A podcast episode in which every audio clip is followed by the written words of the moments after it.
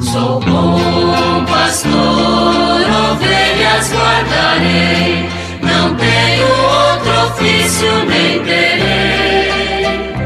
Quantas vidas eu tiver, eu lhes darei.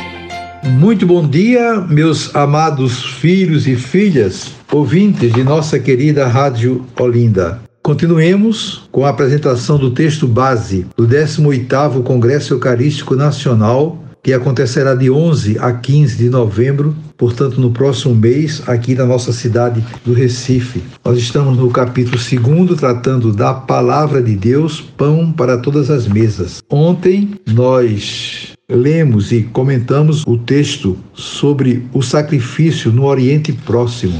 Hoje nós vamos ter a oportunidade de ver o texto da morte de Jesus interpretada como sacrifício.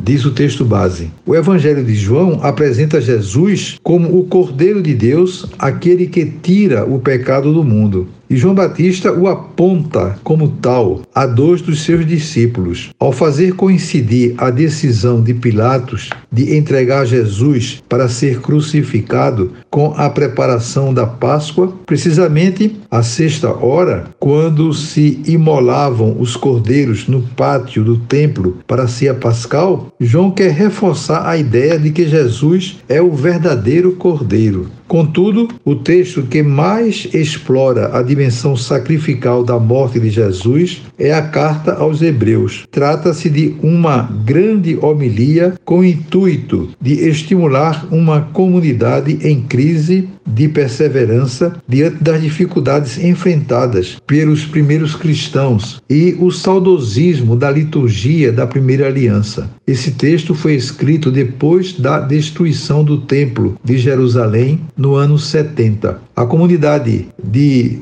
judeu-cristã se pergunta como se fará o culto a Deus a partir daquele momento, uma vez que não mais existe o templo. O autor dessa carta quer mostrar a superioridade do sacrifício de Jesus sobre os sacrifícios oferecidos no templo de Jerusalém, pois esses não eram mais que uma prefiguração do sacrifício de Jesus. Isto tem um sentido simbólico para o tempo presente. As dádivas e sacrifícios oferecidos são incapazes de tornar íntegra a consciência daquele que os oferece, conforme está em Hebreus, capítulo 9, versículo 9. A realização completa de sacrifício se dá com a vinda de Cristo. Cristo, porém, veio como sumo sacerdote dos bens vindouros ele entrou no santuário através de uma tenda maior e mais perfeita, não feita por mãos humanas nem pertencentes a esta criação.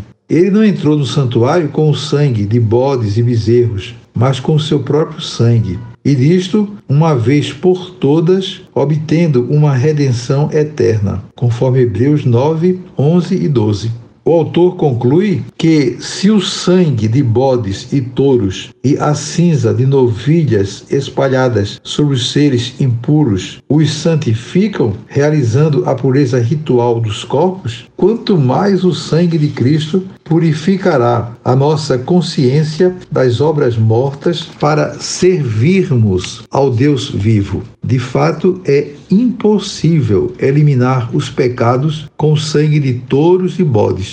Mas o sacrifício de Jesus nos santifica, porque ele consistiu na entrega de toda a sua vida para realizar a vontade do Pai. É nessa vontade que fomos santificados pela oblação do corpo de Cristo Jesus. Então aqui nós temos um belo paralelo né, que o texto base do Congresso nos apresenta entre o sacrifício no Oriente Próximo e a morte de Jesus interpretada como sacrifício. Os fundamentos aqui apresentados são muito bonitos, muito importantes, mostrando que tudo aconteceu por amor. Jesus deu a sua vida voluntariamente atendendo à vontade do Pai para nos redimir. É o verdadeiro sacrifício, esse realizado por Jesus, que nós rememoramos cada vez que vamos celebrar a missa, que nos aproximamos do altar. O Padre, indignamente fazendo as vezes do Cristo, se aproxima do altar para celebrar com a comunidade o santo sacrifício da missa. Aí nós repetimos esse gesto, a morte de Jesus, de fato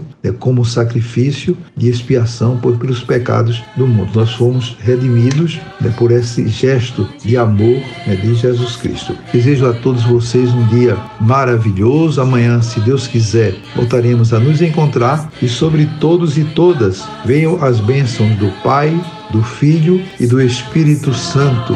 Amém.